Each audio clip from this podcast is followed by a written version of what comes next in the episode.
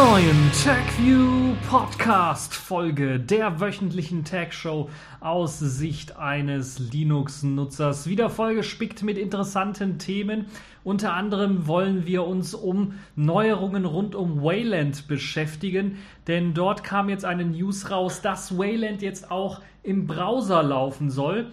Zudem haben wir noch das neue was einem erlauben soll, über Kupferkabel doch noch schnelleres Internet zu bekommen, nämlich Terabyte Internet, deshalb auch TDSL.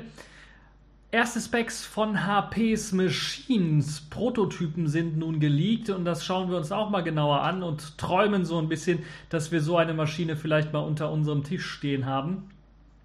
Dann gibt es die Google I.O. Dort hat Google eine Vorschau auf das brandneue Android O herausgegeben und eine erste Beta-Version von Android O kann bereits angetestet werden. Und dann haben wir die Kategorien in dieser Woche einmal Netzpolitik, Klage gegen Julian Assange fallen gelassen, sowie Pfeife der Woche. Die ARD hat Neuland nicht so richtig verstanden.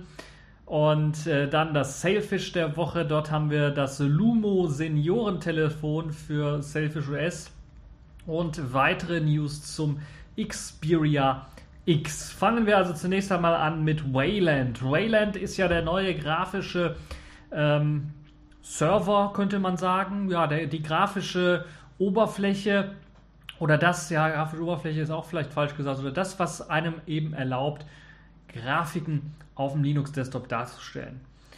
Und damit das jetzt ein bisschen populärer wird und man vor allen Dingen auch das Remote-Session-Integrationsgedönse, was man bei Xorg so teilweise schon eingebaut hatte, auch irgendwie nutzen kann, gibt es nun ein neues Projekt, das nennt sich Westfield und da arbeitet man schon seit einiger Zeit, etwas verborgen natürlich, an einem XML-Parser für das Wayland-Protokoll. Also wohl aufgemerkt, das ist das, was nur eben das Protokoll überträgt, nicht aber zum Beispiel die Möglichkeit erlaubt, einen Compositor aufzustellen. Das soll jetzt allerdings auch dazu gekommen sein, so dass man zusammen mit dem Protokoll man Wayland im Grunde genommen per JavaScript im Browser nutzbar machen kann.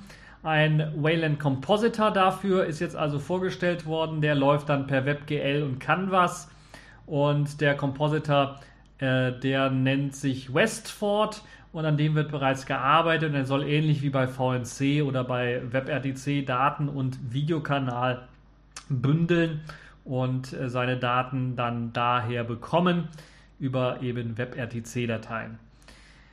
Oder Web, ein WebRTC-Stream im Grunde genommen soll er seine Daten bekommen.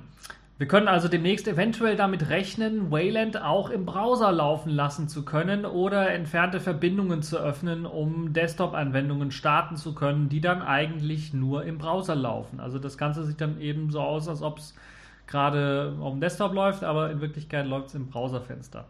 Also eine schöne Idee, die eben auch das, was eben kritisiert wird an Wayland, dass man halt eben keinen richtigen entfernten Zugriff mehr hat, äh, elegant löst, würde ich mal behaupten.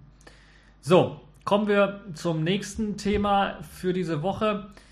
Das Kupferkabel ist ja in Deutschland immer noch nicht wegzudenken, das ist ja auch nicht tot. Das wird immer noch genutzt und anstatt auf Glasfaser zu setzen, baut ja auch die Telekom immer noch auf die Kupferkabel, zumindest für die letzte Meile. Wir kennen das ja, Vectoring nennt das die Telekom. Und nun hat der ja eigentliche Erfinder oder ähm, Vater, Gottvater auf Kupferkabel im Grunde genommen oder Internet über Kupferkabel oder DSL über Kupferkabel, John Cioffi hat vor zwei Wochen bei einem Talk in Paris eine neue Technologie vorgestellt, die es einem erlaubt, über Kupferkabel bei einer Strecke von 100 Metern eine Bandbreite von 1 Terabit pro Sekunde zu erreichen. Und das ist schon recht erstaunlich. Er hat dafür eine neue Technologie benötigt oder benutzt. Und sie erlaubt es eben bei 100 Metern 1 Terabit pro Sekunde, bei 300 Metern sind es 100 Gigabit und bei immerhin noch 500, äh, immer bei 500 Metern immerhin noch 10 Gigabit pro Sekunde. Das ist immer noch verdammt schnell, wenn wir uns mal jetzt an unser Glasfaser so ein bisschen erinnern. Da äh, haben wir natürlich immer noch ein bisschen was mehr an Bandbreite, was wir rausholen können. Trotzdem ist das schon ein großer Sprung. So sind zumindest jetzt die theoretischen Werte, die erreicht worden sind, denn das Ganze wurde noch nicht in Realbetrieb getestet. Es ist nur als Modell in einem Simulator eines PCs zur Verfügung gestellt worden. Aber das TDSL, so nennt sich das Ganze dann auch, hat eben ein äh, sehr interessantes, spannendes Modell, was es benutzt, anstatt eben die Daten über die Kupferleitungen zu jagen im Grunde genommen, werden diese kleinen winzigen Luftlücken, die sich im Kupferkabel äh, befinden, zu Nutze gemacht, um ein drahtloses Signal zu übertragen. Das ist also der ganze Trick an der ganzen Geschichte. Anstatt die Daten übers Kabel zu jagen, werden sie zwischen den Kabeln hin und her drahtlos übertragen. Und ja, die Drähte tragen äh, also kein direktes Signal, sondern sind im Grunde genommen äh, der sogenannte Hohlleiter für die Signale. Also die Signale werden da einfach von einem zum anderen rüber gejagt. Und äh, also rüber geschickt, also WLAN-mäßig könnte man sich das vorstellen. Ähm, drahtlos übertragen. zwischen den kleinen äh, Luftpölsterchen. Und das erlaubt einem dann mit dieser Technologie, was eine ziemlich clevere Idee ist, zwischen 50 GHz bis zu 600 GHz Signale auszusenden. Insgesamt also eine sehr, sehr spannende Technologie, wie ich finde, auch eine sehr spannende Idee. Da allerdings jetzt auch die Umsetzung noch nicht fertig ist und noch ein paar Jahre dauern wird, man muss ja auch im Real, Realbetrieb testen und wie sieht es dann überhaupt aus mit den äh, Kabeln, die hier zum Beispiel in Deutschland verbuddelt sind. Funktioniert das dort überhaupt? Sind da die Luftlücken groß genug? Ist das überhaupt möglich? Gibt es da, tauchen da vielleicht unerwartete Probleme auf und sowas alles? Das kann sich also noch Jahre ziehen. Aus diesem Grund würde ich sagen, ja, okay, eine sehr interessante Technologie, wenn wir weiter am Kupferkabel festhalten wollen. Aber wir haben ja jetzt praktisch schon eben etwas Besseres, eben Glasfaser. Und da sollten wir doch in den Glasfaserausbau dann äh, investieren und eher auf Glasfaser setzen, anstatt äh, zu versuchen, da irgendwie das Kupferkabel doch noch irgendwie zu retten. Wobei natürlich die Technologie, das will ich nicht verhehlen, vielleicht auch in anderen Ländern wo vielleicht der Glasfaserausbau problematischer ist, wegen beispielsweise Bodengegebenheiten oder eben auch finanziellen Mitteln und wo man überall Kupferkabel schon hat, vielleicht eine Möglichkeit, irgendwie dann als Brückentechnologie zu dienen. Aber ansonsten glaube ich nicht, dass wir das TDSL tatsächlich in einer großen Verbreitung sehen werden, sondern ich hoffe und gehe eher davon aus, dass wir doch dann auf Glasfaser eher setzen werden, was die Zukunft angeht. Ja, kommen wir zu einer sehr interessanten Zukunftstechnologie, zu einer anderen. Kommen wir zu HP Specs. Als Ankündigung für einen Quantencomputer hat eben HP's The Machine für Aufruhr gesorgt. Das sollte ein Quantencomputer sein, der im Serverraum läuft und äh, im Grunde genommen ist es dann eher jetzt dazu geworden, ein Forschungsprojekt von HP zu sein für Memory-Driven Computing, wie das HP nennt ein dennoch sehr spannendes Projekt, wie ich finde, auch wenn es jetzt nicht Quantencomputing umsetzt, so ein bisschen, aber zumindest eine neue Art ja, von Computerei dann doch betreiben möchte. Ähm, nun sind die Specs eines neuen Prototyps bekannt geworden, den HP in ihren Laboren baut. Und dieses neue Modell kommt mit sage und schreibe 160 Terabyte DDR-Arbeitsspeicher daher. Und ich habe da schon ein Grinsen auf meinem Gesicht, das müsst ihr euch mal vorstellen. 160 Terabyte DDR-Arbeitsspeicher. Das Teil hat mehr Arbeitsspeicher als ich in meinen ganzen PCs zusammen. PCs und Smartphones und allem möglichen zusammen. Alles, was ich hier habe, äh, hat nicht so viel Speicher wie 160 Terabyte. Äh, also wie der Arbeitsspeicher dieses PCs. Und ja, das ist kein Versprecher. Terabyte, nicht Gigabyte.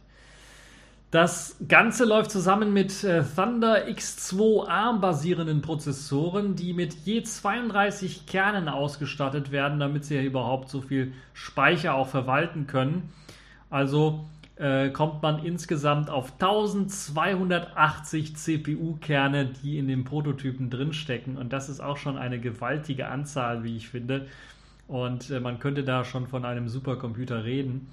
Und um natürlich diese Riesenmenge überhaupt verarbeiten zu können und verwalten zu können, nicht nur des Arbeitsspeichers, sondern natürlich auch der CPUs, wie könnte es anders sein, wird natürlich auf ein spezielles Linux-System gesetzt, das dort zum Einsatz kommt und eben die Möglichkeit gibt, dann auf die CPUs und die Arbeitsspeicher zuzugreifen, die natürlich dann auch nicht auf einem großen Mainboard oder sowas stecken, sondern die sind jeweils, ähm, also die 32 Kerne eines CPU, ähm, einer ARM-CPU oder eines ARM-SOCs zusammen mit eben einem kleinen Teilbereich des ähm, Speichers befinden sich auf einem sehr, sehr langen Board. Deshalb nennt sich das Ganze auch Blade. Ähm, naja, also wie auf einem Serverblade im Grunde genommen draufgesetzt. Es ist ein sehr, sehr langes Board. Das äh, kann man sehen, wenn man sich vielleicht das Video dazu mal anschaut. Da sieht man, dass äh, das eine Person kaum halten kann, dass man vielleicht zwei Personen braucht, um das dann aus dem Server rauszuziehen, dieses Blade. Und diese Blades müssen natürlich dann untereinander auch vernetzt werden und das wird gemacht durch sogenannte PFGAs. Das sind Photonic Field Gate Arrays.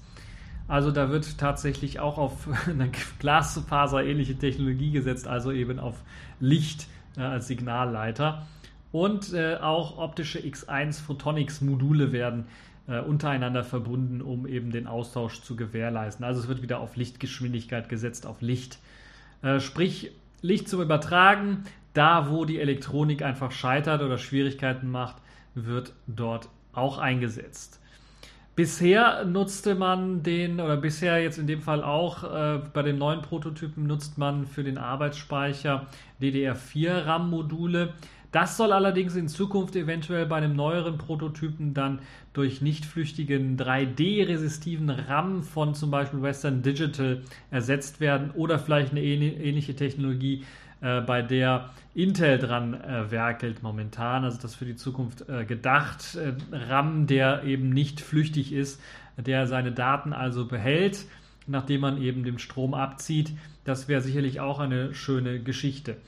Ja, dieses Memory-Driven Computing, davon erhofft sich HP mit The Machine eine viel schnellere Rechenzeit für ja, Kalkulationen, die sie so machen äh, Beispiel Wetter vorberechnen, wie wird das Wetter in drei Monaten oder in ein paar Jahren, wenn die Umweltverschmutzung gleich bleibt oder wenn sich die Temperatur noch weiter erhöht oder wenn die Temperatur gleich wird. Solche Berechnungen durchzuführen, aber auch andere Sachen zu berechnen, äh, geht natürlich auch äh, mit eben The Machine und das soll deutlich schneller funktionieren, deutlich schneller laufen, dadurch, dass wir eben dieses Memory-Driven Computing haben, wo wir also sehr, sehr viel Arbeitsspeicher haben, also sehr, sehr viele Sachen im Arbeitsspeicher liegen können und man nicht so sehr auf den Prozessor schaut, der alles verarbeitet, sondern dann doch eher auf den Speicher schaut, der alles verarbeitet.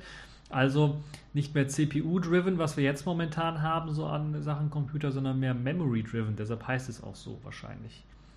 Nun ja, das ist allerdings nicht ganz trivial. Das werdet ihr sicherlich schon, wenn ihr schon mal was programmiert habt, äh, relativ schnell erkannt haben, weil eben äh, ja, das funktioniert nicht so ganz mit den Algorithmen, die wir aktuell so haben.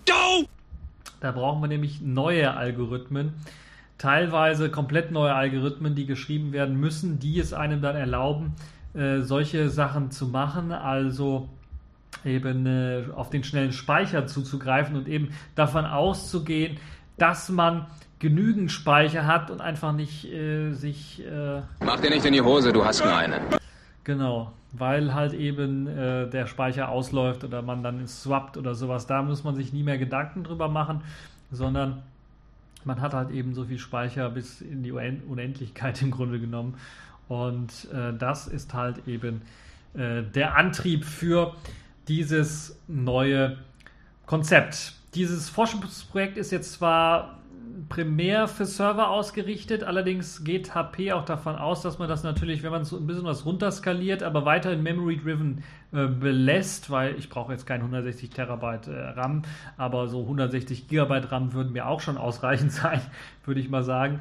Also kann man die Technologie natürlich oder die Architektur prinzipiell auch für weitere Rechnerkategorien einsetzen. So geht eben HP auch davon aus, dass man diese Technologie auch einsetzen kann für ganz kleine IoT. Ich habe das böse Wort wieder gesagt.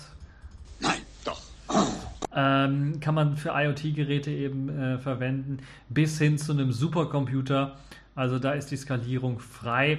Das ist das, was HP anstrebt für das Memory-Driven Computing und sie wollen sie da und sie wollen da Vorreiter sein, sind eigentlich schon Vorreiter, was das angeht. Mir ist jetzt nichts anderes Großartiges bekannt, was so in den Medien auch äh, bekannt gemacht worden ist, was an dieser Geschichte werkelt und arbeitet. So, kommen wir zu der Google I.O., die Google Entwicklerkonferenz, ist jetzt tatsächlich eine Entwicklerkonferenz geworden. Vorher war das ja eher so eine, ja, was hat äh, Google für neue, schöne Sachen für Consumer vorgestellt oder was haben sie da ähm, im Gepäck? Jetzt ist es so eine Geschichte, äh, da kann man sagen, das ist, ähm, ja, die Android Story oder die Android Entwickler Story. Vor allen Dingen dreht es sich natürlich dann um Android und da kann man eigentlich sagen. Na los doch. Make my day. Die neue Android-Version, die große Revolution, die gehofft worden ist von einigen, also die Verschmelzung von Chrome OS und Android, die wird es jetzt mit Android O auch nicht geben. Allerdings wird es viele gute Änderungen in Android O geben, die sehr interessant zu sein scheinen. Unter anderem wollen wir mal so Stückchen für Stückchen durchgehen, was es dort alles gibt. Und da fangen wir zunächst einmal an mit einer Geschichte, die ich doch relativ interessant finde. Es ist äh, der Picture-in-Picture-Modus, der einem erlauben soll, dann Videos als Overflow-Fenster zu öffnen und dann im Hintergrund andere Aufgaben machen zu können. Wer Android kennt und die YouTube-App beispielsweise kennt, der weiß, dass man dort das Video, wenn es im Vollbild läuft, runterziehen kann. Dann hat man das Video in einem kleinen Fensterchen laufen und hat dann im Hintergrund weiterhin die Möglichkeit, sich durch andere Videos zu scrollen oder Kommentare zu lesen. Und das soll jetzt global eingebaut werden in das Android O-System, sodass man beliebige Videos allerdings und das, davon hoffe ich oder gehe ich stark von aus, auch andere Fensterchen dann in so ein Overflow-Fenster verwandeln kann und dann eben immer ja, im Vordergrund hat und im Hintergrund kann man weiter werkeln, was anderes machen. Es macht für Videos am meisten Sinn, weil man dann beispielsweise eine Chat-Applikation, eine Video-Chat-Applikation nutzen kann und einfach sagen kann, okay, ich chatte jetzt weiter, aber suche im Hintergrund vielleicht mal die Dokumente raus, nachdem ich gerade gefragt worden bin und solche Geschichten halt. Das ist eine Technologie, die eigentlich gar nicht so neu ist. Augenscheinlich scheint sie von Tyson so ein bisschen übernommen zu sein, weil dort hat man das auch gehabt oder hat man es und da ist es allerdings beschränkt auf Videos momentan nur. Aber bei Android O soll das Ganze dann eben auch auf andere Anwendungen ähm, äh, ausgeweitet werden und soll dort benutzt werden. Und das ist vielleicht auch eine, eine der Features und Funktionen, die dann dort als API zur Verfügung gestellt wird für Entwickler, um das zu implementieren für ihre Programme, was sicherlich eine tolle Geschichte ist. Google hat sich wohl aber auch von BlackBerry ähm, inspirieren lassen, was das nächste Feature so angeht. Notification Dots nennt sich das Ganze, ist auch nicht komplett neu, wenn ich jetzt äh, mal in die Android äh, verschiedene Android-Geräte schaue, da gibt es halt eben auch einige, die das bereits besitzen. Ich glaube, die Twitter-App hat so etwas, die zeigt einem auf dem Desktop auf dem oder auf dem Homescreen, auf dem Icon eben auch, wenn dann eine Notifizierung bereitsteht, eine kleine Nummer oben rechts an in einem kleinen äh, runden äh, Icon über dem Icon, also im Icon irgendwie eingebaut, wie viel Notifizierung man dort hat, wie viel äh, Benachrichtigungen man dort eventuell hat, die man noch nicht gelesen hat. Und das soll jetzt nativ eingebaut werden. Und warum von BlackBerry inspirieren lassen? Ja, BlackBerry hatte das ja im Grunde genommen mit seinem BlackBerry-Stern bei den Android-Geräten von BlackBerry. Allerdings natürlich auch bei den BlackBerry 10 und sogar, glaube ich, den alten Geräten war es so, dass wenn eine Anwendung eine Benachrichtigung ausgesendet hat oder eine ungelesene Benachrichtigung, äh, dieser Anwendung äh, irgendwie existierte, wurde eben äh, der BlackBerry-Stern, also weißer Stern auf rotem Grund, dann über dem Icon oben rechts eingeblendet. Und das hat BlackBerry übernommen bis halt eben zu seinen Android-Geräten. Und das soll jetzt mit Notification Dots auch bei Android O reinkommen. Natürlich dann ohne den BlackBerry-Stern, aber es soll ein kleiner animierter Punkt oben rechts dann erscheinen über dem Programm-Icon. Der soll auch aufglühen, also mit Animationseffekten ausgestattet sein und einen dann darauf hinweisen, dass diese App nun Aufmerksamkeit will und dass dort vielleicht eine Benachrichtigung sich versteckt. Dieser Punkt soll natürlich dann auch verschwinden, wenn man die Benachrichtigungen aufruft von oben, einfach runterwischt, die bleiben also weiterhin da. Äh, wenn man dort eben dann eine Benachrichtigung äh, gelesen hat und wegswiped, dann äh, soll eben auch dieser Notification Dot verschwinden von dem Icon. Also das soll alles Hand in Hand gehen. Auch sehr nett und mit dem Notification dort eingeführt ist eben auch, dass man die Benachrichtigung mit einem langen gedrückt halten des äh, Fingers auf das Icon dann angezeigt bekommt. Also dort gibt es ein kleines Pop-up, was einem dann die Möglichkeit gibt, ich glaube, das ist Icon entfernen oder sowas oder verschieben oder so. Äh, und eben auch dann die Benachrichtigung anzeigen. Also wird die, letzten, die letzte Benachrichtigung oder die letzten zwei Benachrichtigungen dieser App werden dort angezeigt und lassen sich dort dann auch äh, direkt mit einem Finger äh, tappen aufrufen oder eben auch wegwischen, glaube ich. Äh, da muss man mal schauen, wie das jetzt äh, in der finalen Version implementiert äh, wird. Äh, aber in der ersten Demo-Version oder jetzt in der Beta-Version konnte man das dort auch schon sehen. Sprich, man hat jetzt noch mehr Möglichkeiten, sich Benachrichtigungen anzeigen zu lassen oder eben darüber informiert zu werden, außer eben in der Benachrichtigungsleiste oder eben dem Notifizierungscenter, was man so kennt. Ja, damit dieses Feature ordentlich genutzt werden kann, müssen allerdings die App-Anwender einige Änderungen für ihre Android O-Apps durchführen. Äh, ich bin mir nicht so sicher, ob sie für den Dot selber was durchführen müssen, sondern das wird hoffentlich äh, automatisch geschehen. Aber für das Pop-up-Menü, was dann bei dem längeren gedrückt existiert oder aufgerufen werden kann, dort müssen einige Änderungen sicherlich durchgeführt werden. Und es kann auch sein, dass die Benachrichtigungen selber vielleicht in eine neue Kategorie hineingelegt werden müssen, damit sie dort eben auch nutzbar sind. Also da müssen die Entwickler mal drauf schauen. Äh, Konkretes weiß ich momentan noch nicht, aber es müssen einige Änderungen durchgeführt werden, damit das Ganze funktioniert. Ja, äh, nützlich, aber gleichzeitig auch eine Büchse der Pandora für Kriminelle, würde ich mal sagen, ist äh, die Möglichkeit, ähm, vor allen Dingen, wenn man eine Lücke findet, ist das eine Büchse für, für Pandora. Äh, die Autofill-Option. Die ist nämlich jetzt erweitert worden. Autofill, wer das nicht kennt, äh, der Begriff einem nichts sagt, das ist im Grunde genommen das, was einem automatisch Formulare auf Webseiten beispielsweise ausfüllt. Am Desktop kennt man das ja vom Browser, aber das funktioniert natürlich auch auf dem Handy oder am Smartphone mit Android-Systemen. Und dort hat der Chrome-Browser beispielsweise so etwas standardmäßig aktiviert, sodass man nicht jedes Mal sein Passwort eintippen muss, sondern man hat es einmal gemacht. Dann wird man gefragt, wollen Sie diese Daten speichern für diese Webseite? Sagt man ja. Und dann muss man im Grunde genommen äh, das nicht mehr eintippen, sondern es wird automatisch ausgefüllt. Und diese automatische Autofill-Funktion oder Autofill-Funktion soll jetzt weiter ausgebaut werden.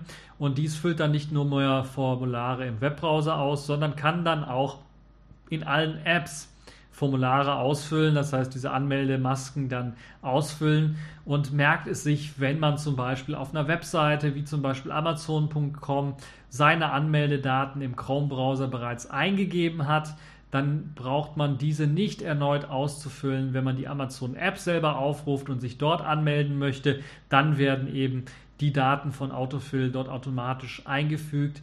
Und sicherlich macht Autofill hier nicht alles irgendwie durch intelligente Suchalgorithmen, sondern das ist auch wieder mal eine Geschichte, die Entwickler dazu bewegen muss, ihre Apps zu aktualisieren. Die müssen halt den äh, Webseiten äh, oder die Apps müssen mit den Webseiten verknüpft werden. Also in den Apps muss, muss festgelegt werden, welche Webseiten eben dann benutzt werden sollen für diese Autofill-Funktion oder äh, ja, wie sollen die Daten ausgetauscht werden das heißt, es wäre natürlich blöd, wenn ich jetzt hier auf Amazon.com äh, gehe ne, oder die Amazon-App öffne und es werden mir die äh, Daten von meinem, äh, was weiß ich, Gigaforen-Account eingefügt oder sowas. Das wäre natürlich kompletter Unsinn. Deshalb müssen die Apps eben auch eine Verknüpfung vielleicht zu den Webseiten haben, sodass sich das dort austauschen lässt. Das hat natürlich auch den Vorteil, wenn sowas eingeführt wird, dass man natürlich auch äh, das Ganze andersherum machen kann. Also man hat eine Amazon.com App, hat seine Daten dort eingegeben und da sie ja hinterlegt hat, auf welcher Webseite sie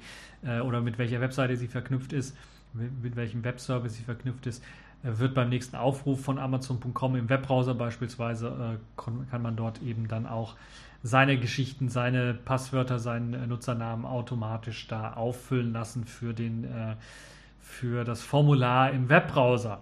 Das also auch eine Möglichkeit.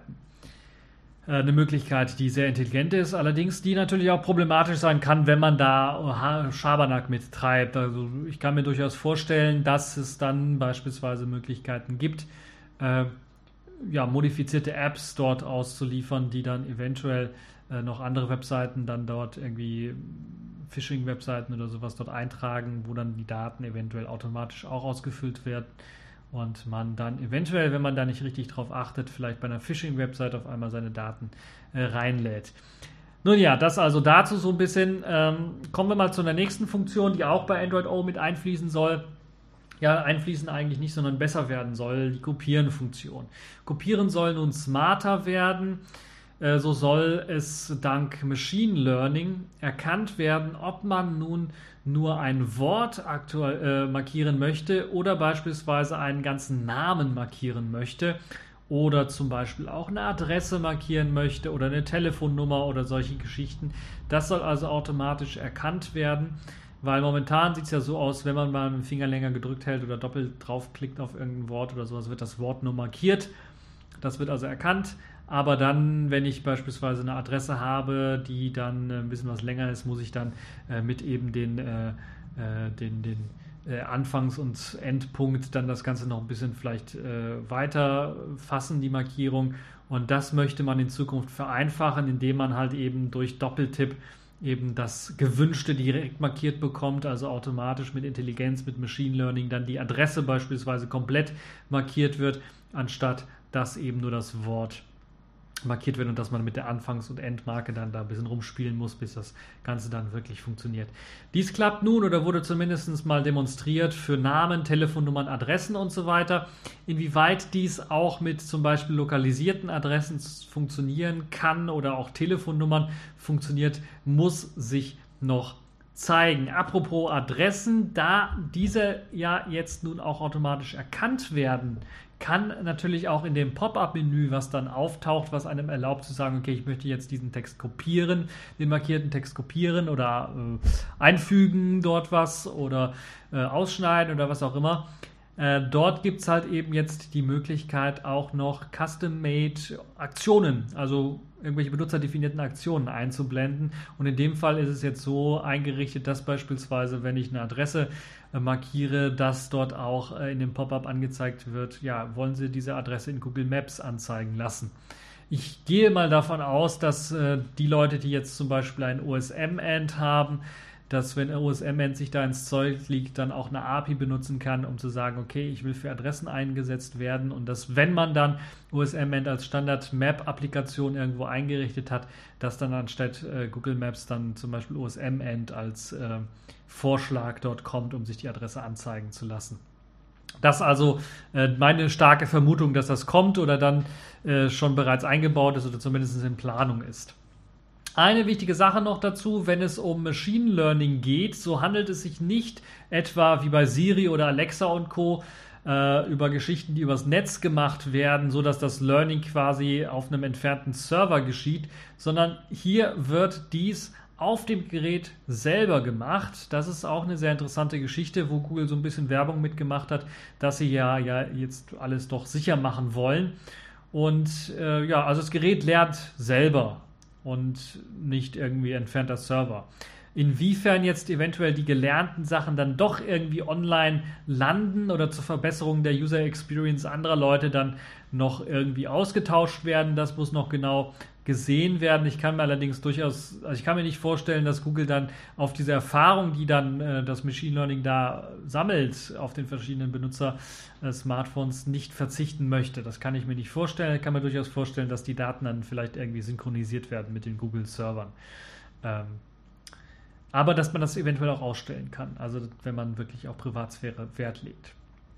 Ja, für dieses Machine Learning gibt es auch ähm, eine neue Bibliothek, die nennt sich TensorFlow. Open Source Bibliothek ist das Ganze auch und die will Google jetzt auch in einer Light-Variante bereitstellen. Und das soll eben den Entwicklern die Möglichkeit geben, Machine Learning auf den Geräten selber mehr einsetzen zu können, als das bisher der Fall war, weil einfach der Algorithmus gefehlt hat dafür oder nicht Algorithmus, sondern die Bibliothek dafür gefehlt hat und man musste sich selber irgendeine zusammensuchen und das ist jetzt nicht mehr nötig. Jetzt gibt es halt eben eine Open Source Variante, eine freie Software Variante, die Google auch direkt anbietet, äh, auch wenn nur in einer Light Variante, weil es soll natürlich nicht äh, allzu sehr den, äh, das Smartphone dann auslasten. Natürlich will Google auch weiterhin wieder für mehr Sicherheit sorgen auf den Smartphones und zum Beispiel auch dazu Machine Learning einsetzen um zum Beispiel Apps, die im Google Play Store hochgeladen werden, automatisch zu analysieren. Äh, das ist ja eine Geschichte, die dringend notwendig ist, wo man dann auch sieht, dass dort ja, Schädlinge gefunden werden im Google Play Store, obwohl sie da eigentlich gar nicht reingehört haben. Ich glaube, bestes Beispiel war jetzt dieser eine Schädling, der da schon seit etlichen Jahren drin steckt und äh, Daten abschnorchelt. Äh, das ist also so eine Geschichte, die, äh, durchaus Sinn macht, dass da Google jetzt mal dran arbeitet. Dann gibt es wieder ein Feature, was BlackBerry äh, betrifft, beziehungsweise wo sich Google mal von BlackBerry wieder inspirieren äh, gelassen hat. Das ist nämlich die Möglichkeit, APKs durchzuscannen, bevor man sie installiert. Also da einen wirklichen Virenscan durchzuführen, beispielsweise oder Schädlingsscan durchzuführen bevor man äh, die APK dann wirklich installiert. Das Ganze soll allerdings ausgebaut werden und in den Google Play Store Einzug äh, erhalten als Google Play Protect. Und das soll nicht nur eben neu installierte Anwendungen oder APKs durchscannen können, bevor man sie installiert, sondern es soll halt eben auch bereits installierte Anwendungen scannen können und dann notfalls auf Probleme mit bestimmten Anwendungen hinweisen können. Sicherlich eine sehr ordentliche Geschichte, wie ich finde dass dies jetzt nun Google auch selber machen möchte, weil es gibt ja so viel Antiviren-Software auch für Android im Store, die äh, im Grunde genommen nicht sehr viel machen können, weil sie nicht direkt ins System mit eingebaut sind oder weil sie Beschränkungen haben. Äh, was das System angeht. Und dass man das jetzt in einer so zentralen Komponente wie dem Google Play Store mit anbietet oder einbindet, ist sicherlich eine gute Geschichte. Und vor allen Dingen, es kommt von Google, den kann man dann doch wohl eher vertrauen als irgendwelchen Drittanbietern, wo man dann nicht immer ganz genau weiß, ja, wenn vor allen Dingen der Quellcode auch nicht bereitsteht, worum es sich dabei überhaupt handelt. Und ja, da bin, bin, ich mal gespannt, wie gut das Teil denn auch funktioniert oder ob das wirklich so eine Luftnummer wird wie die vielen, vielen Antiviren-Scanner, die momentan im Android Store auch bereits schon drin stecken und eigentlich nicht wirklich viel machen, äh, was, was äh, Viren und Schädlingsbekämpfung angeht. Ja, Google hat natürlich auch wieder in Sachen Performance äh, weiterhin optimiert und so soll nun Android O schnellere Bootzeiten haben, schnellere Startzeiten von Apps ermöglichen aber auch die Akkulaufzeit soll optimiert worden sein. So will Google bei Android rigoros durchgreifen und Limitierungen für Apps, die im Hintergrund laufen, deutlich verstärken. Dies betrifft dann vor allen Dingen Lokalisierungsdienste, die nicht alle paar Minuten dann den äh, Standort abfragen dürfen, sondern die werden dann eben beschränkt. Auch gibt es also bestimmte Einschränkungen, worauf sich die Entwickler dann einlassen müssen und mit denen sie dann leben müssen. Und das soll allerdings deutlich die Ressourcennutzung zum einen geringer halten, weil eben weniger Anwendungen eventuell im Hintergrund amok laufen dürfen oder nicht so viel Arbeitsspeicher beanspruchen dürfen, aber auch äh, die äh, Akkulaufzeit soll dadurch optimiert werden und verbessert werden, damit Entwickler ihre Apps dann auch noch besser ähm, performen lassen können gibt es für das neue Android Studio auch einen neuen, besseren Profiler, der dabei helfen soll, dann auch die Anwendungen flotter zu machen. Es erinnert mich so ein bisschen an den Profiler, der auch im Qt SDK beispielsweise drinsteckt. Äh, ich kann zum Beispiel da relativ einfach bei, beim Selfish SDK, was ja das Qt SDK in einer speziellen Form ist, im Grunde genommen Engpässe bei Selfish Code herausfinden und optimieren, weil ich da einen schönen Graph habe und sehe, ja, da braucht es aber ein bisschen was lange beim Starten der Anwendung. Warum ist denn das so? Und dann klicke ich auf diesen Graph, einfach auf diesen Peak drauf und dann werde ich auf diese Codezeile oder auf die Codezeilen ähm, gebracht, die eben äh, diesen Peak ausgelöst haben oder wo es halt etwas länger hängt und dann kann ich mir überlegen, okay, mache ich da jetzt vielleicht das Ganze, lasse ich das vielleicht im Hintergrund irgendwie laufen oder verschiebe ich den Code irgendwo anders hinein oder löse ich das Problem ein bisschen was anders, um halt eben diesen Peak zu verhindern und ich kann mir das sehr schön dann auch grafisch anzeigen lassen, wenn ich es dann umkodiert habe äh, ob es dann funktioniert hat oder nicht oder ob ich es längere Startzeit eventuell auch noch habe. Äh, was durchaus passieren kann, wenn man da äh, nicht immer ganz genau weiß, ob jetzt der Code schneller oder äh, den man da geschrieben hat, schneller läuft oder ob er eventuell auch langsamer läuft, weil man die Internas vielleicht nicht ganz so kennt.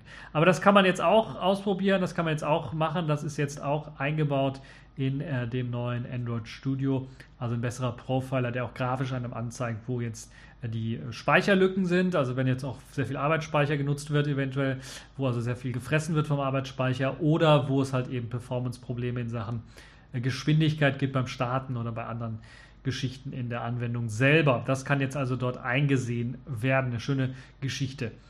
Ja, mm, ganz neu bei Android O ist Kotlin. Das ist eine neue Programmiersprache, die deutlich einfacher sein soll als Java. Und das wurde auch stark begrüßt von den Entwicklern auf der Google I.O., dass das jetzt eingeführt wird. Ist eine Programmiersprache, die, glaube ich, Google nicht selber irgendwie entwickelt hat, sondern die aufgekauft worden ist. Und diese neue Sprache soll es also vereinfachen, Apps zu coden für das Android-System. Und scheint so, ist mir der erste Eindruck, den Übergang zu markieren zu einer neuen Standardprogrammiersprache. Sie wird also bei Android Studio jetzt unterstützt und bei vielen anderen Geschichten bei Android O unterstützt, voll unterstützt und soll eben relativ schnell Verbreitung finden, auch bei neuen Apps, die eben das Kotlin verwenden sollen.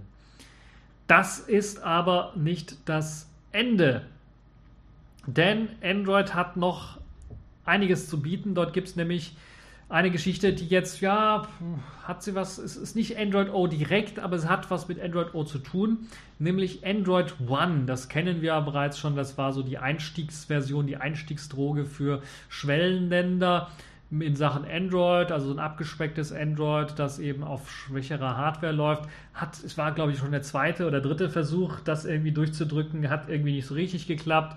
Und jetzt gibt es eben einen, ich glaube, dritten oder vierten Versuch irgendwie und das nennt sich, das Ganze nennt sich Android Go und das ist quasi so der Nachfolger oder eben ein weiterer Versuch auf Billiggeräten der Einstiegsklasse mit wenig Arbeitsspeicher, kritischer mobiler Datennutzung und so weiter laufen zu können.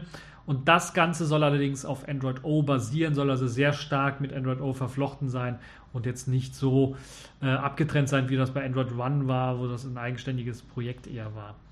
Ja, also dieses Android Go ist also im Grunde genommen ein Aufguss oder eine Verbesserung für Android O. Äh, dazu soll das ganze System so optimiert werden, dass das Ganze mit äh, wenig Arbeitsspeicher auskommt, also 512 ab 512 Megabyte Arbeitsspeicher aufwärts. Äh, Im Grunde genommen optimiert für 512 bis 1 Gigabyte Arbeitsspeicher, so muss man sagen, weil alles andere darüber sollte eben auch schon Android O äh, normal äh, laufen lassen können. Da braucht man also nicht die Android Go Geschichte. Zudem soll das Ganze allerdings, und das könnte auch für Android O-Nutzer interessant sein, in bestimmten Gebieten einen neuen mobilen Datenmanager besitzen, der einem sehr schön grafisch darstellen kann, wie viele Daten hat man jetzt gerade verbraucht, welche Anwendungen hat äh, wie viele Daten verbraucht und so weiter und so fort. Und das, was man da jetzt bisher gesehen hat, ist das fast eine 1 zu 1 Kopie aus dem Datenmanager, den man in Tizen eingebaut hat. Also da hat sich wahrscheinlich Google auch wieder mal inspirieren lassen, von der UI her zumindest ja, sieht das äh, dem verdammt ähnlich. Könnte also ein Tizen-Screenshot sein. Zum ersten habe ich gedacht, was macht denn Tizen da bei Android, bei Google?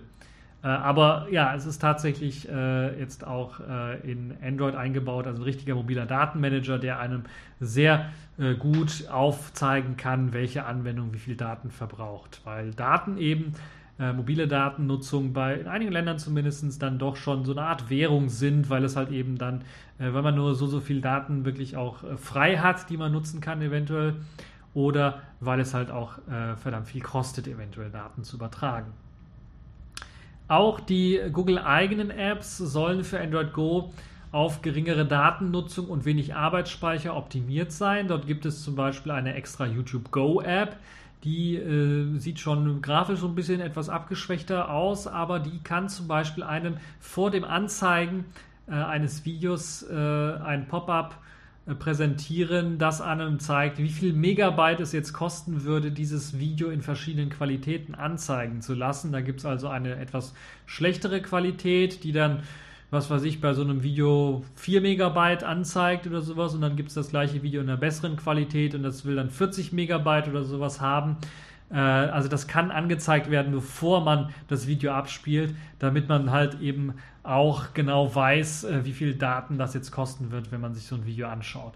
Das ist also eine sehr intelligente Lösung, wie ich finde, eine sehr gute Lösung. Das ist zum Beispiel etwas, was bei Tizen nicht eingebaut ist. Das ist also eine schöne Geschichte, dass das jetzt hier eingebaut ist. Allerdings muss es dafür natürlich extra Apps geben. Also die YouTube Go App hat das extra mit eingebaut äh, und die anderen Apps müssten natürlich dann so eine ähnliche Funktion dann bieten und das ist nicht immer gegeben. Ja, diese YouTube Go App erlaubt allerdings auch noch viele andere Sachen und das ist, glaube ich, eine Premiere, denn sie erlaubt es eben auch auf bestimmte YouTube-Videos herunterladen zu können und zwischenzuspeichern, um sie später anzeigen zu können. Also wenn man beispielsweise äh, ultimative Datennutzung ähm, mobil eben beschränken möchte und man möchte sich, was weiß ich, den neuesten Videopodcast auf YouTube dann doch irgendwie anzeigen. Dann ist man beispielsweise zu Hause, hat seinen WLAN eventuell und äh, hat keine teure Mobilfunknutzung.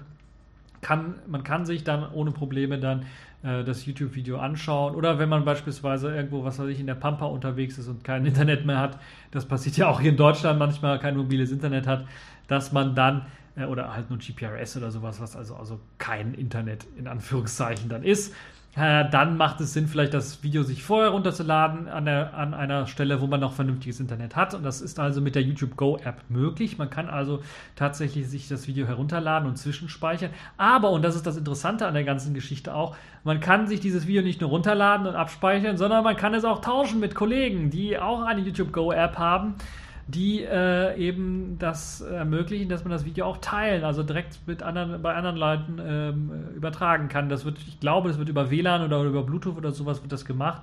Ich glaube eher Wi-Fi Direct wäre jetzt hier angesagt, um die Daten zu übertragen, je nachdem, wie groß eben die Daten sind, damit es schnell geht. Also da wird irgendeine Technologie dafür benutzt, dass man eben die Daten von einem Handy auf das andere direkt rüberbringt, ohne dass man ein Zwischennetzwerk eben benutzt, benutzen muss. Also eine schöne Geschichte, was das angeht. Und auch eine Premiere dafür, dass YouTube, dass YouTube, dass Google eine YouTube-App mit eben Download-Funktion anbietet. Ähm, bin mal gespannt, wie populär diese App wird, weil eben gerade diese Download-Funktion und dann, weil es eben von, von Google selber stammt, gibt natürlich andere Drittanbieter, Software, die das auch kann, die YouTube-Videos downloaden kann. Aber vielleicht kann das dann da auch Popularität gewinnen, gerade auch, dass man Daten austauschen kann, also die YouTube-Videos dann direkt austauschen kann in der App selber. Man muss also nicht irgendwo noch eine App installieren, um eben Daten austauschen zu können, eine Dateimanager-App oder sowas. Also es macht schon Sinn. Müssen wir mal schauen. Das könnte also eine sehr populäre App werden, wie ich finde, nicht nur eben äh, in, in der Android Go-Welt, sondern auch außerhalb. Ja, mh. Chrome. Der Chrome-Browser soll auch in Sachen Datensparsamkeit so eingerichtet sein, dass das Data Save Feature oder Data Saver Feature standardmäßig aktiviert sein soll. Das soll halt, das komprimiert halt eben den Datenfluss und soll halt eben dafür sorgen, dass weniger Daten übertragen werden müssen, um eine Webseite anzeigen zu können. Das ist auch wieder so eine Geschichte, wie gesagt, erinnert mich an Tizen, da ist das auch standardmäßig aktiv, da gibt es also auch sowas. Ist also nichts Großartiges, äh, Neues oder Revolutionäres. Der Opera-Browser hat sowas ja auch jahrelang gemacht. Im Play Store werden natürlich bei Android Go auch die Apps oder solche Apps, die für Android Go Geräte optimiert sind, natürlich gehighlightet angezeigt. Die werden dort eben vermehrt als eben empfohlene Apps angezeigt. Äh, angezeigt. Und das ist halt eben auch eine gute Geschichte, so dass man sich halt eben nicht irgendwelche komischen Apps runterlädt, die eventuell dann dort doch sehr, sehr viel Datenverbrauch haben oder eben sehr langsam auf dem Gerät selber laufen, was man hat. Ähm, Im Grunde genommen auch nichts Großartiges Neues, aber schön, dass das da auch nochmal erwähnt worden ist, dass man da also für Android Go Geräte extra darauf achtet, dass das vernünftig angezeigt wird, dass da einem äh, empfohlen wird, die, die richtigen Apps zu installieren.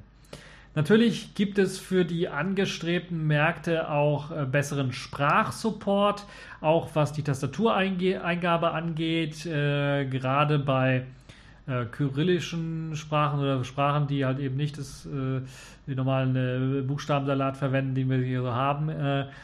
Gibt es eine phonetische Eingabe von Wörtern. Das wurde zum Beispiel auf der Bühne demonstriert. Dort hat der Kollege von Google in Hindi oder in anderen Schriftzeichen äh, kann das Ganze dann übernommen werden. Also hat phonetisch getippt auf der Tastatur, ganz normale QWERTY-Tastatur und dann hat er da einfach das phonetisch eingetippt, was er in Hindi sagen wollte und das wurde dann automatisch in Hindi geschrieben.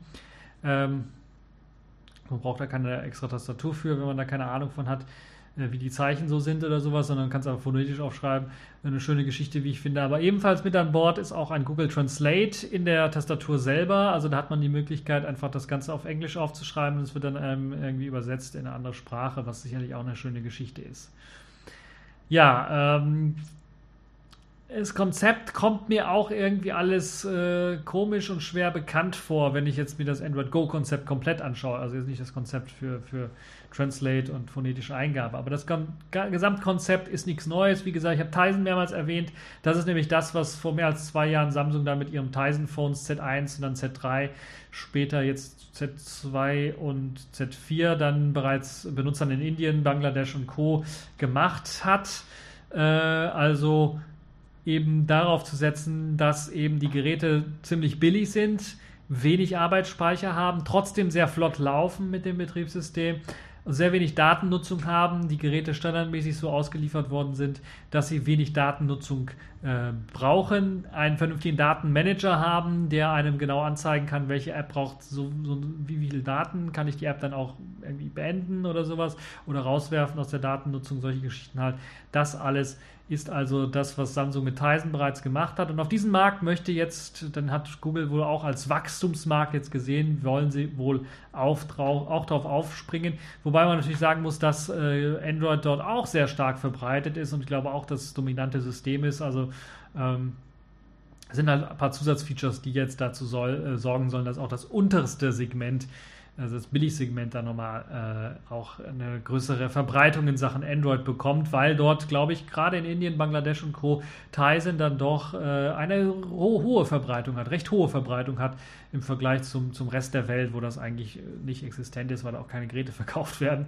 Aber äh, gerade auf diese Märkte, wo sich dann Samsung mit Tizen äh, eingelassen hat und dann auch gegen Android natürlich dann kämpfen muss, weil Android da nichts Richtiges zu bieten hatte, äh, hat Tyson dann doch äh, schon einen kleinen, recht beachtlichen Markt gewinnen können. So, das waren die Neuerungen zu Android O. Jetzt habe ich, glaube ich, fast eine halbe Stunde Android O gemacht, aber ja, oder Google I.O. Änderungen gibt es natürlich noch viel, viel mehr, aber das sind so die kleinen und größeren Änderungen von Android O. Die Revolution blieb zwar aus, allerdings die Evolution scheint ziemlich gelungen zu sein, wie ich finde. Accepted. Connecting. Complete. System activated. All systems operational.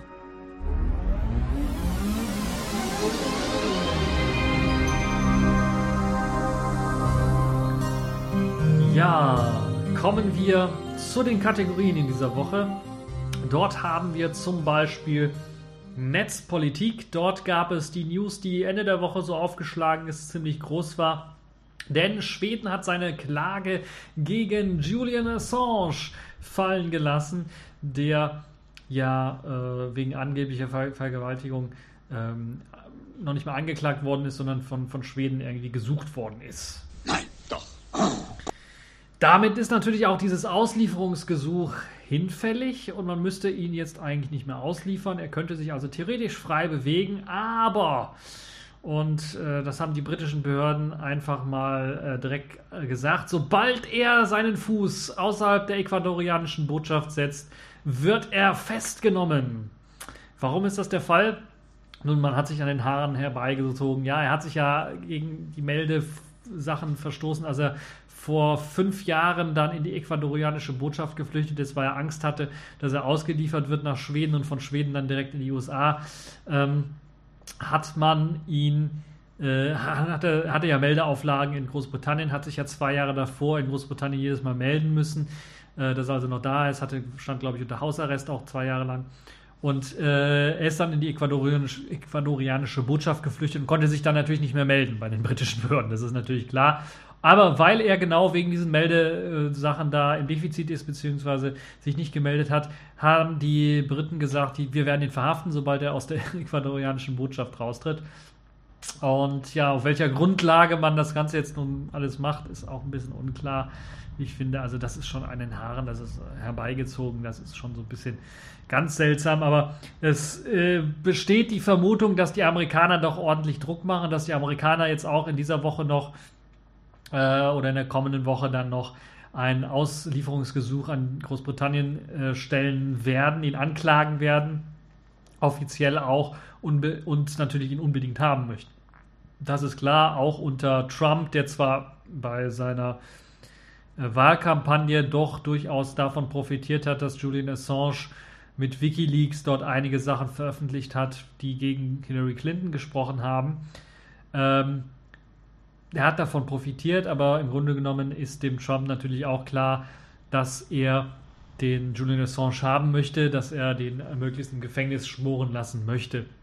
Und das ist halt jetzt die Frage, äh, ob die USA reagieren wird. Wenn sie das machen, dann äh, sieht es halt wirklich so aus, dass er dann äh, die ecuadorianische Botschaft auch nicht verlassen werden können kann. Außer Ecuador macht jetzt ziemlich Druck auf Großbritannien und arrangiert es so, dass äh, Julian Assange zumindest ausreisen darf aus England äh, unter dem politischen Asyl, das ihm gewährleistet wird von Ecuador selber. Und das würde ihm natürlich dann erlauben, rund um die Welt irgendwie zu fahren oder zu fliegen, also mehr Freiheiten zu haben, weil jetzt steckt er fast sieben Jahre lang, also fünf Jahre lang in der ecuadorianischen Botschaft, zwei Jahre davor unter Hausarrest in England. Und das Spiel geht also schon sieben Jahre lang äh, wegen so einer seltsamen Vergewaltigungsklage in, äh, in, in, äh, in Schweden. Und ja, der Chef von Wikileaks im Grunde genommen, man sieht es ihm auch an, dass er da wenig rauskommt aus der ecuadorianischen Botschaft und dass es ihm wahrscheinlich auch gesundheitlich nicht so gut gehen kann, wenn man da jetzt eingefärbt ist in so einer kleinen Botschaft. Man sieht es ja auch, das ist ein lächerlich kleiner Balkon und das Gebäude ist auch nicht riesengroß. Das ist also schon äh, fast wie Gefängnis, nur halt ein bisschen mehr Luxus ist da vielleicht doch noch drin. Und äh, das ist also schon ein äh, sehr, sehr starkes Stück. Aber zumindest hat man jetzt den Teilerfolg, dass Schweden gesagt hat, okay, wir haben da jetzt nicht wirklich eine Grundlage für und man hat eben die Klage wegen Vergewaltigung dann fallen gelassen. Äh, man hat zwar stark betont, okay, das ist jetzt noch kein Urteil selber, also wir haben nicht ausgewertet, was da jetzt passiert ist, ob wirklich eine Ver Vergewaltigung stattgefunden hat. Wobei das in Schweden natürlich dann auch Vergewaltigung dritten Grades oder sowas ist. Und wenn man sich da mal reinliest, dann denkt man sich, what the fuck haben die da für ein äh, Gerichts Gerichtssystem und was haben sie für komische äh, Definitionen von Vergewaltigung? Aber es ist, äh, äh die einen werden es so sagen, die anderen werden es so sagen, es ist auf jeden Fall ein spezielles System, worunter äh, auch die Klage dann gefallen wäre. Ja, äh, das also dazu. Julian Assange quasi da ein Freispruch, aber wirklich frei, also kurz jubeln kann er, aber wirklich frei ist er dann jetzt doch nicht, weil eben die Briten ihn dann doch noch festhalten wollen und wahrscheinlich jetzt die Amerikaner mit einem Auslieferungsgesuch kommen und äh, dann er wahrscheinlich auf ewig auf der ecuadorianischen Botschaft dann jetzt festhängt. Ähm, das ist natürlich auch nicht so das Gelbe vom Ei. Für ihn zumindest. So, kommen wir zur Pfeife der Woche. Das ist auch wieder so ein Kopfschüttelmoment, wo man sich denkt, uff, das gibt's doch eigentlich nicht. Äh, es kann es doch eigentlich gar nicht geben. Das ist so eine Geschichte, äh, da kann man eigentlich nur sagen: Hail to the King, baby. Die ARD hat Neuland nicht so richtig verstanden, denn sie haben wirklich mal einen Artikel gebracht, worum ging es da eigentlich? Ich glaube, es ging da irgendwie um IP-Adressen und den ganzen Kram und, äh, und da stand tatsächlich so ein Satz drin, zweiter Absatz. IP-Adressen sind aus dem Internet nicht mehr wegzudenken. Und da habe ich mir einfach nur noch gedacht. Nein, doch. Das gibt es ja wirklich nicht. Also, die haben das Internet nicht so ganz verstanden, würde ich mal sagen. Das ist so, als würde man sagen, Autoräder sind bei Autos auch nicht mehr wegzudenken. Also so ein, ein Vergleich wäre das. Oder Gleise sind bei, bei Bahnstrecken auch nicht mehr wegzudenken. So ein kluger Satz stand da im, äh, in dieser Woche bei der ARD, bei der Tagesschau, jetzt in dem Fall auf der Webseite, wo es dann um, um IP-Adressen geht. Und das war einfach, äh, es hat schon, äh, äh, es hat mich zum Lächeln gebracht für fünf Minuten lang. Und äh, ja, ähm, Ihr BAJ, du Schweinebacke. Das ist das, was man dazu sagen kann.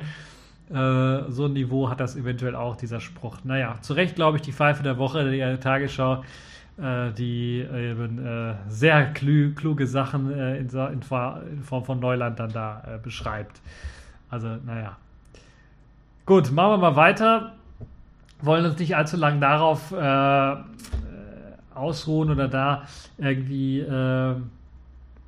mit beschäftigen, denn wir haben noch etwas, wo man sagen kann. Ich bin hier, um euch klarzumachen, dass das Leben, wie ihr es bis jetzt drauf hattet, sich grundlegend ändern wird. Selfish der Woche.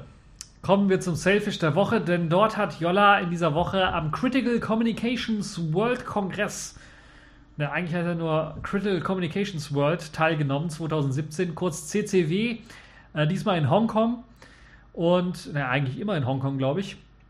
Das ist eine Konfigurenz, äh, Konf Konfigurenz, sehr gut.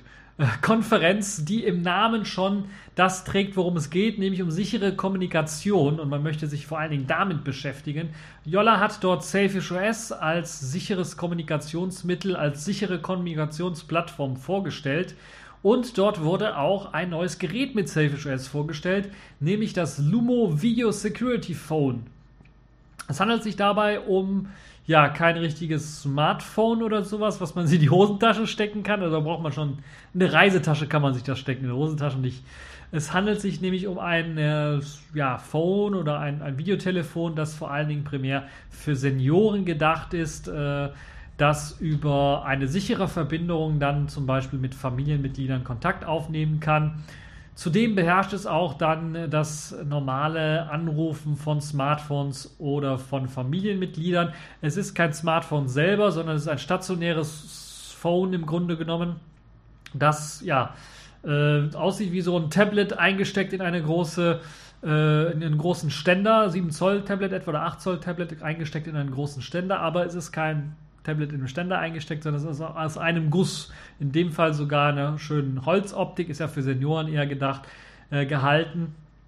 Aber es ist halt so eine Geschichte, das soll halt so wie ein Bilderrahmen aufgestellt werden auf dem Tisch oder so und soll nicht rumgetragen werden und am Ohr gehalten werden oder sowas, sondern es dient halt wirklich dazu, äh, tatsächlich dazu, einfach mal auch mit großen Buttons angeklickt zu werden. Dort sieht man dann seine Kontakte, Familienmitglieder oder sowas, die kann man dann anklicken, äh, mit dem Daumen einfach drauf tippen und dann werden die angerufen per Videotelefon und dann kann man eben per Video miteinander chatten.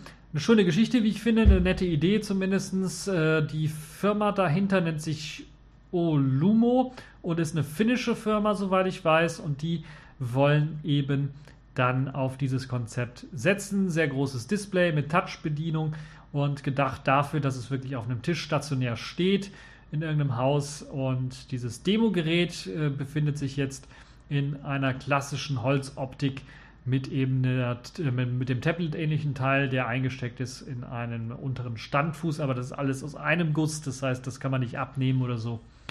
Äh, ja, müssen wir mal schauen, ob tatsächlich so ein Markt dafür existiert. Es ist zumindest eine interessante Idee und könnte eventuell an der einen oder anderen Stelle, ich kann mir zum Beispiel bei Seniorenheimen das auch durchaus vorstellen, dass man das dort einbaut, äh, damit halt eben dann die Leute äh, dort eben die Möglichkeit haben, dann vielleicht öfters mal auch visuell mit ihren äh, Liebsten und Verwandten dann zu chatten, wenn äh, die auch nicht immer Zeit haben, dort vielleicht hinzufahren und solche Geschichten.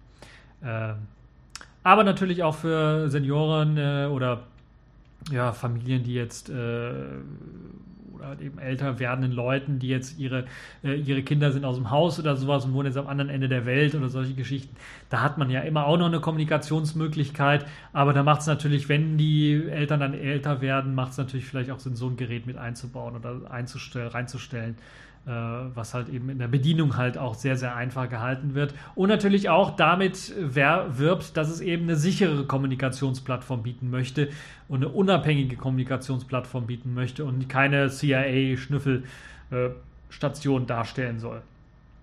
Also zwei Daumen nach oben, was das angeht, zumindest ein interessanter Versuch. Äh, und äh, das wurde dort vorgestellt. Dann noch eine Sache, ein bisschen was in eigener Sache, weil ich habe da auch nachgefragt. Es gab mal wieder ein Mehr-Meeting Also ein Meeting rund um das Meer-Projekt, was halt die Basis von Selfish ist. Und da wurden vor allen Dingen Selfish geschichten dann besprochen. Und äh, ich kann dort einige Updates an äh, euch durchgeben, was äh, die Entwicklungen zum Xperia X angeht, die sicherlich für den einen oder anderen interessant sein dürften. Man ist in Sachen Entwicklungsform jetzt in der Halbzeit quasi angekommen, in Sachen Portierungsarbeiten. Äh, Q2, wie gesagt, Q2 hat es angefangen, ich glaube April hat es angefangen, jetzt haben wir Mai und Ende Juni ist Q2 am Ende, soweit ich weiß. Äh, irgendwie so. Also ich glaube, Ende Juni ist Q2 auf jeden Fall am Ende. Das ist der angestrebte Zeitpunkt, wo dann das Xperia X, äh, die Xperia X-Portierung von Selfish OS herauskommen soll oder fertig sein soll zumindest. Äh, Wann es herauskommt, wissen wir nicht, aber wo es dann fertig sein soll. Und man ist jetzt in der Sache Entwicklungsphase in der Halbzeit angekommen, also man ist auf dem richtigen Weg, man ist in der Zeit, was die Portierung angeht. Jetzt noch eine spannende Geschichte, weil da habe ich extra nachgefragt, weil ich das doch sehr interessant und spannend fand, weil wir wissen ja von den Xperia äh, Open Device Programmen, dass die AOSP-Versionen nicht mehr den vollen Kamera-Support erhalten, wie eben die von Sony signierten Android-Versionen mit proprietärem Kram. Das heißt aber auch dann für Selfish OS, dass diese zwei, äh, die 23 Megapixel Kamera in dem Fall vom Xperia X nicht vollständig genutzt werden kann, leider nicht vollständig genutzt werden kann, wie bei der Android-Variante von Sony, sondern man wird wie bei AOSP eben nur 8 Megapixel Fotos schießen können und äh, Rauschunterdrückungsalgorithmen, die Sony nun für ihre Android-Variante zur Verfügung stellt, wird es auch nicht für Selfish OS geben. Das gleiche gilt für die Farb äh, farbdynamischen Geschichten und sowas alles. Das heißt, wir werden potenziell schlechtere Fotos haben als die Android-Variante des Sony Xperia X, äh, wenn sie halt eben nicht die AOSP-Version ist, sondern also die öffentlich verkaufte Version von Sony ist halt eben mit der Sony Android-Version. Die wird bessere Bilder haben, weil eben viel mehr Software drin steckt, äh, das zum Beispiel Rauschunterdrückung durchführt. Gerade bei dunkleren äh, Lichtverhältnissen macht das ordentlich viel Sinn. 23 Megapixel auf so einem kleinen Sensor ist äh, auch etwas, was dazu führt, dass eigentlich viel Rauschen mit drin sein müsste. Und das wird halt eben mit den proprietären Rauschunterdrückungsalgorithmen von Sony rausgefiltert und die wird es leider nicht geben. Das heißt, wir werden äh, auch die Beschränkung haben, 8 Megapixel Fotos nur schießen zu können. Ähm, inwiefern jetzt wirklich der komplette Sensor ausgelesen wird, die 23 Megapixel, und dann runter auf 8 Megapixel gerechnet wird und dann eventuell zum Beispiel Rauschen auch rausgerechnet werden kann. Das hat ja beispielsweise das Nokia 808 so berühmt gemacht. Das hat ja auch 8 Megapixel Fotos oder 5 Megapixel Fotos geschossen, je nachdem, was für ein Seitenverhältnis man haben wollte. Äh, hat allerdings dadurch, dass sie halt eben 41 Megapixel haben und dadurch, dass sie den kompletten Sensor ausgelesen haben und dann runtergerechnet haben, runterskaliert haben auf 8 Megapixel, natürlich eben auch äh, die, das Rauschen rausrechnen können. Und ob das jetzt bei, der, bei den AOSP-Treibern für die Kamera genauso gut funktionieren wird, werden wir schauen. Äh, bisher ist bekannt, ja, das ist äh, die beste Kamera, die es jemals für ein Selfish OS-Gerät gab und es schießt die besten Fotos. Das ist das, was die Entwickler momentan sagen, aber das ist halt natürlich, äh, ich bin noch ein bisschen skeptisch, was das angeht. Kann durchaus sein, dass es bei Selfish OS, im Selfish OS-Universum das Beste sein wird, aber wenn es nicht gegen Android, Android anstinken kann, dann ist natürlich, oder abstinkt sogar richtig ablust, dann hat es natürlich dann auch nicht so den Anreiz schafft es dann auch nicht so, das Selfish OS mal auszuprobieren, wenn die Hardware nicht ordentlich unterstützt wird. Und die Hardware kann mehr, kann halt eben 23 Megapixel. Und da ist dann schade, dass wir nur 8 Megapixel Fotos schießen können.